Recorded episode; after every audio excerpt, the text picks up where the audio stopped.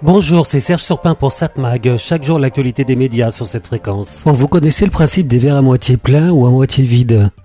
Le verre est tout aussi rempli dans les deux cas, mais c'est une manière différente de présenter les effets. Dans un cas, on est optimiste, dans l'autre, on est pessimiste. C'est un peu comme ça que j'ai lu le compte-rendu de l'analyse qu'a publié Médiamétrie sur l'audience de la radio. On dit un peu partout que la radio est en difficulté. Les jeunes ne l'écoutent pas ou presque plus. Il y a que les yeux, les vieux qui écoutent encore la radio. C'est simple à en écouter certains. La radio n'a plus d'avenir. Eh bien donc l'analyse de médiamétrie qui vient d'être publiée vient nous prouver le contraire. La radio est un média encore très vivant, très présent dans notre vie de Français moyens plus de 7 Français sur 10 sont à l'écoute quotidiennement de la radio, soit 39,4 millions d'individus. La radio a su fidéliser ses auditeurs avec 93% de la population à son écoute. Donc la radio, un média de vieux? Bah pas tant que ça. C'est en fait un média multigénérationnel.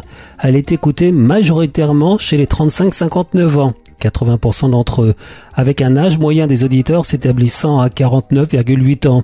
C'est à peine plus élevé que l'âge moyen de la population française, 48 ans.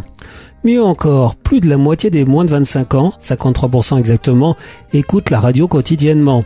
C'est vrai qu'ils écoutent beaucoup plus les radios musicales que les personnes plus âgées, qui eux écoutent plus les radios généralistes. Et puis, et ça c'est important, les cibles d'influence, les fameux CSP+, sont particulièrement adeptes de la radio, 86% des cadres dirigeants sont à son écoute quotidiennement. On écoute autant la radio à la maison qu'en déplacement, et 35% de l'audience de la radio se fait en voiture. À noter que 9 millions d'auditeurs sont à l'écoute quotidiennement de l'une des 1000 radios locales disponibles sur l'ensemble du territoire, auxquels s'ajoutent les auditeurs des programmes locaux des radios nationales. D'ailleurs, la radio est particulièrement écoutée dans les petites agglomérations. Enfin, encore de bons chiffres. La radio, le moment le plus exposé, le moment le plus écouté, c'est la matinale, qui équivaut au prime time de la télévision. C'est donc entre 6h et 9h du matin.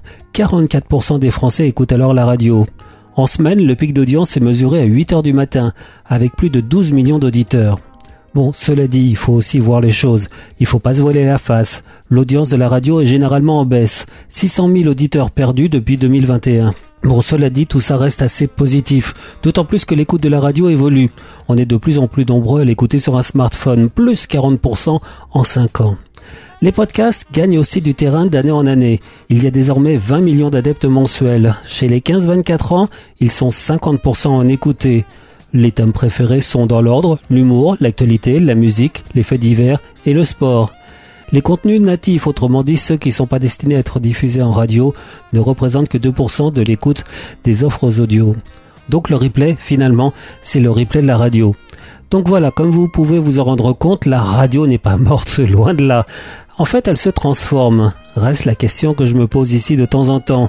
Ne devrait-on pas considérer que certaines autres manières d'écouter des sons, c'est aussi de la radio Les playlists des plateformes par exemple, sans oublier les web radios, si diverses. Cette mag, l'actu des médias. On se l'a dit à voir ce soir sur la TNT vers 21h sur TF1, une série policière, Cannes Police Criminelle. Sur France 2, un téléfilm d'espionnage, Noir comme neige une adjudante du peloton de gendarmerie de haute montagne et un policier suisse enquêtent sur la mort suspecte d'un adolescent. M6, L'amour est dans le pré, neuvième épisode. Arte propose Péril en la demeure. Un film de Michel Deville de 1985 avec Anémone, Richard Boringer, Nicole Garcia, Christophe Malavoie ainsi que Michel Piccoli. Un professeur de musique solitaire et naïf devient le jouet d'un couple pervers, d'une infirme qui cultive le voyeurisme et d'un énigmatique tueur à gages. Mais j'aurais tendance à vous conseiller de regarder ce soir à 21h05 sur France 5, c'est dans l'air, un spécial Israël. Alors que le bilan des attaques du Hamas contre Israël progresse tous les jours et que le gouvernement israélien organise une riposte et impose un siège complet de la bande de Gaza, c'est dans l'air propose une soirée spéciale pour décrypter cette actualité. C'est intéressant de regarder dollars. En général, c'est bien fait. Ce sont pas des débats, ce sont des spécialistes qui connaissent vraiment le sujet.